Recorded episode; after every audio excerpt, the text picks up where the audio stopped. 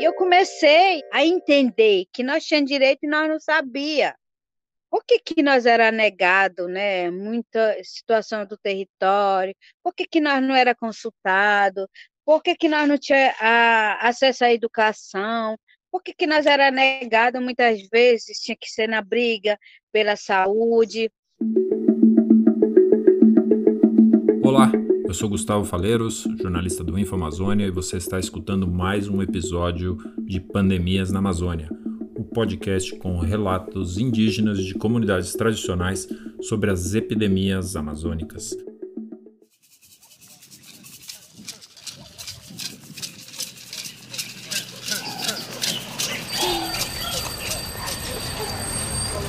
Podcast Pandemias da Amazônia. No episódio de hoje, nós temos uma convidada muito especial, Alessandra Corape Munduruku, líder, lutadora, defensora dos direitos indígenas, em especial dos direitos do seu povo Munduruku, que estão na bacia do rio Tapajós, é, no Pará, as aldeias principalmente no Pará, brigando contra invasões, madeireiras ilegais e principalmente o garimpo ilegal, que se tornou uma verdadeira epidemia na Amazônia. A Alessandra nos deu essa entrevista diretamente de sua aldeia no município de Itaituba. Por isso, atenção se houver alguma falha no áudio. E para esse episódio, nós temos dois convidados também muito especiais: Tiago Mota Cardoso, da Universidade Federal do Amazonas, e Luísa Molina, da Universidade Nacional de Brasília, ambos antropólogos que conhecem muito bem a trajetória da Alessandra. Nós conversamos com a Alessandra no final de outubro. Ela havia acabado de receber o prêmio Robert F. Kennedy por sua defesa dos direitos humanos. Nessa entrevista, Alessandra nos conta do impacto positivo que terá esse prêmio em sua luta pelos direitos dos mundurucus e também nos conta sobre a sua trajetória de formação como uma jovem líder indígena, mulher, num ambiente onde os principais líderes são homens.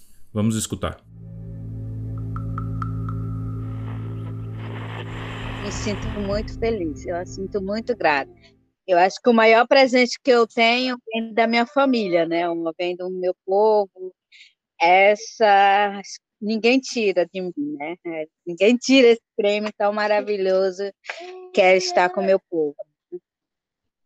Para mim estar nessa liderança, eu tive que passar vários processos, né? Muitas vezes de negação, né? Por ser mulher, é, muitas vezes falar que nós não era capazes, que nós mulheres não podia estar na luta, nós mulheres não podia estar falando.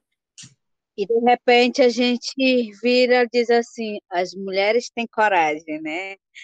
As mulheres sempre vão ter coragem. É, de toda a liderança falando sobre das mulheres, é um orgulho, né? Orgulho de, de não ter desistido, né, da parte do não deles, né, falar não, né, de, a própria, a minha mãe falava, não podia estar falando, que era só os caciques, a liderança, e eu sempre estava ali quietinha, eu era muito tímida, agora não, sou tímida não. Alessandra, queria que você falasse um pouco como você observou as transformações de onde você nasceu, né? e cresceu a reserva indígena Praia do Índio, na, no perímetro urbano de Itaituba, né? Para quem não conhece, Itaituba é, fica no sudoeste do Pará, porque a gente sabe que a Praia do Índio, há mais ou menos uns 15 anos atrás, era rodeada de mata, né? Onde podia caçar, né? Podia pescar no rio, e hoje em dia a gente sabe que foi crescendo demais a cidade, né, para as bandas de onde está a Praia do Índio, onde era mata, e como isso impactou também a vida, né, das comunidades a, e a cultura, né? Eu vi, né, é, a minha cidade sendo tomada pelos grandes empreendimentos. Né? Quando eu comecei né, a ser proibida de ir por lugares que não tinha mais floresta, né? Chegou o loteamento e a gente começou a ficar encolhido no meio. E de repente eu me deram uma oportunidade para me ser professora dentro da aldeia, né? Para dar aula para as crianças. Só que eu não conseguia dar aula dentro de uma sala de aula. Eu queria trazer outras coisas para as crianças, né? E de repente a gente começou a trabalhar com o meio ambiente, né? Limpeza das aldeias, né? Limpeza, né? O que eu vou fazer? A nossa saia atrás de semente. Mas a gente viu que a gente não conseguia mais fazer tudo isso. Própria casa de palha da gente, a gente começou a não ter mais acesso às palhas para fazer nossos barracões, justamente porque onde tinha espalha foi criado fazenda, né?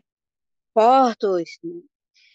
E, e aí eu tive que, né, a, quando eu comecei a participar mais, me envolver mais como professora, e aí os caciques começaram a me observar, né? E eu sempre estava ali presente, ou ia para reunião, para assembleia, eu não falava nada, eu ficava só ouvindo, e, o que me motivou bastante de não desistir foi uma grande guerreira Maria Leusa, né? E ela já era uma grande falada, né, no Médio Tapajós, no Alto Tapajós, pela sua luta, né, quando ocuparam Belo Monte, né, ganhou prêmio também, que sempre estava na autodemarcação, né? Também acompanhou o protocolo de consulta e, e era uma admiração por ela, né?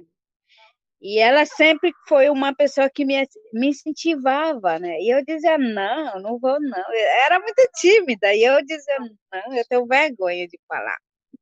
Eu tinha vergonha. Aí, quando eu comecei a pegar um primeiro microfone assim, com vergonha, o nervo, escassei tudo me olhando. Só de lembrar das crianças me motivava a falar, né? O que será do nosso futuro, né? Qual o futuro das crianças, né? Aí eu observei também a demarcação da luta do Juarez, cacique Juarez, né? Do caciques que estava sempre se reunindo, falando sobre a demarcação, contra a usina hidrelétrica São Luís Tapajós. E aí, como eu estava sempre na cidade, eu ouvia muita coisa dos brancos falando da gente, né?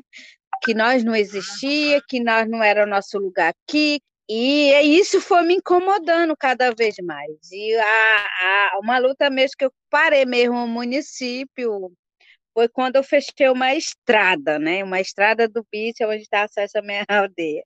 Eu parei. Combustível na cidade de parar. Mercado também ia parar. Até o hospital também ia parar. Mas eu não sabia que ia fazer esse, né? Chamar tanta atenção. E a gente conseguiu, né? Reivindicando, principalmente as crianças não tinham ônibus para ir para a escola, né? A gente não tinha acesso à educação. Olá, Alessandra. É um enorme prazer estar aqui com você nessa conversa e também com a Luísa e com o Gustavo. Alessandra, o povo Munduruku preza muito pela autonomia e busca construí-la no cotidiano, nas aldeias e nos seus processos de tomada de decisão. Gostaria de saber de você como é feito esse processo de decisão e essa busca de autonomia e qual a visão que você tem sobre a autonomia Munduruku frente aos Pariwati, no caso, os brancos? Eu sempre falo que projeto para a gente fazer tem que começar aqui, em casa. Não posso ter projeto de cima para baixo, que muitas vezes os projetos de cima para baixo acaba massacrando muito, né? Acaba tendo, tendo tira os direitos do, dos indígenas de de decidir o que, que eles querem no seu território. Então, toda organização que chega aqui no Médio Tapajós ou no Alto, né, no, no, no a gente conversa que projeto não tem que ser feito só dos brancos, o projeto tem que ser feito por nós mesmos. O que que, que, que vai ser afetado? Será que vai afetar as crianças? Será que as, as crianças vão ser bem? Será que as mulheres vão se sentir? Porque muitos projetos vêm criados por cima e não dá certo. Então, isso quer dizer democracia no, no nosso povo, né? Os brancos podia até dizer assim, democracia sustentável, né? Mas a nossa é a liberdade, nossa autonomia de decidir o que realmente queremos. Muitas vezes é, eu tenho ideia, né? E eu jogo para eles. Eles vão conversando, conversando, eu fico só ouvindo. Eu fico e eles conversam o dia todo. Enquanto ninguém decidiu o que realmente quer, fica discutindo. Aí vem vão dormir no outro dia que decide. Aí eles falam, a gente quer assim, assim, assim. Isso é o dever, isso é o direito dos povos indígenas, né? Então eu fico muito feliz por, por fazer parte dessa grande nação, né? Eu sou apenas a Alessandra, mas se não fosse ele, já não existiria a Alessandra, como eu estou falando sempre, né? Não existiria a Alessandra se não fosse a minha mãe, meus filhos, né? A Associação Camburô, Movimento, Cacique, então não existiria a Alessandra. Bom, vamos falar agora um pouco da questão da pandemia, como foi que ela chegou no Tapajós, e afetou, né, o povo munduruku, Alessandra, desde o começo, né, quando veio chegando a pandemia mais forte no Brasil e especificamente na Amazônia, a gente falou sobre como os madeireiros e outros não fazem home office, né? E foi exatamente isso que a gente viu acontecer na, na região do Tapajós, principalmente com invasão madeireira, garimpeira, os palmiteiros, né, que tiram palmito de açaí. Bom, é, se você puder falar para gente como é que foi que isso aumentou durante a pandemia e de que maneiras isso afetou a questão do contágio mesmo, né, nas comunidades Munduruku? A situação piorou realmente no tempo da, da pandemia, né? Os madeiros estavam entrando, né? Os garimpeiros estavam entrando, os grileiros entraram dentro do território e muitos doeceram por causa do garimpeiro, por causa do, do madeireiro, e aí vieram as primeiras mortes no Munduruku. Vieram a primeira morte, a segunda morte, a terceira morte, um atrás do outro. Os indígenas que foram para o hospital não voltaram mais, né? não voltaram, simplesmente morreram. E a gente preocupado, a gente denunciando para o Ministério Público Federal sobre esses invasores, e a gente preocupado, não tinha mais controle, no Alto Tapajós estava entrando muita draga, muito PC, né? Eu fiquei bem abalada também, né? Eu, eu que estava na frente, correndo todos esses cuidados, eu percebi que a gente estava, sei lá, na hora eu pensei assim, nossa, um trabalho tão intenso, mas parece que foi em vão, né? Foi em vão que a gente não via resultado, tá vendo resultado. Porque até porque o governo não estava nos ajudando. Ele falava que era a gripezinha, que todo mundo tinha que trabalhar, e a gente se matando aqui, o próprio governo não estava nos ajudando. E eu chorava muito, queria as pessoas de volta, né? Porque a gente fala que era a biblioteca viva.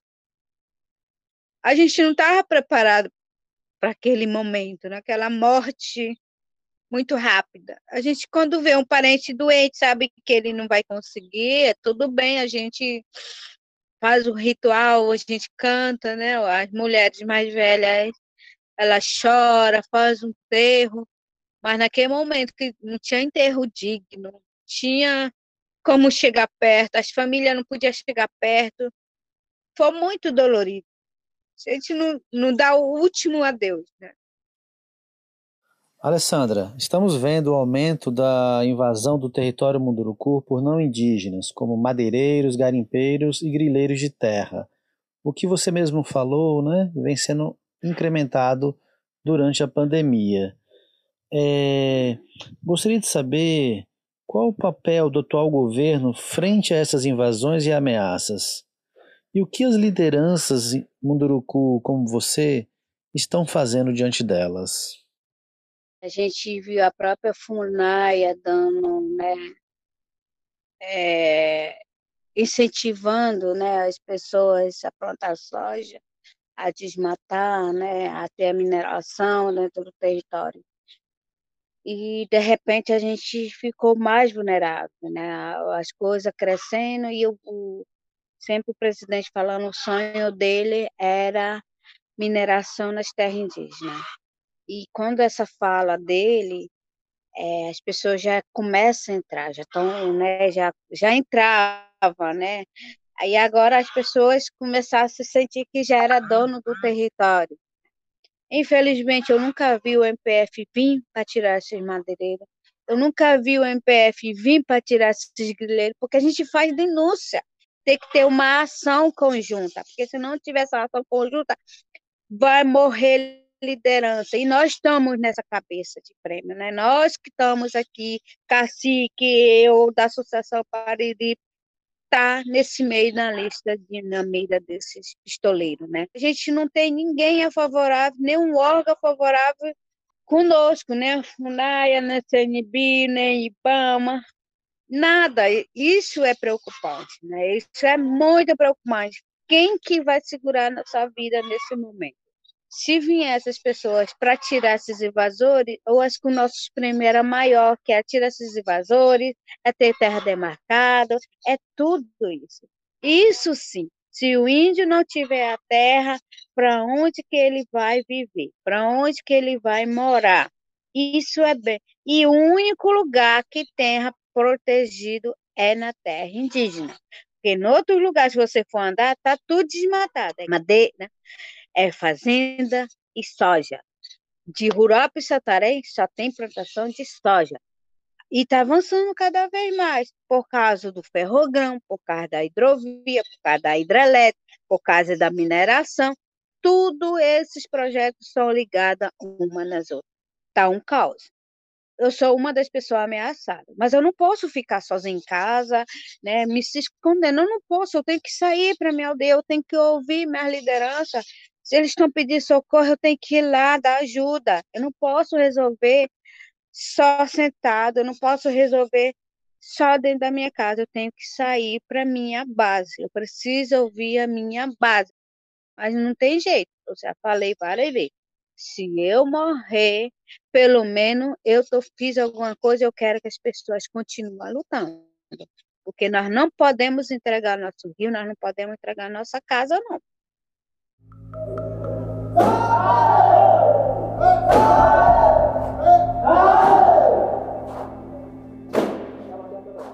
Você acabou de escutar Alessandra Corape Munduruku conversando com os antropólogos Tiago Mota Cardoso e Luísa Molina. Eu sou Gustavo Faleiros, jornalista do Infamazônia, e você acabou de ouvir mais um episódio de Pandemias na Amazônia com produção e edição de Pedro Cortese. Até a próxima e obrigado.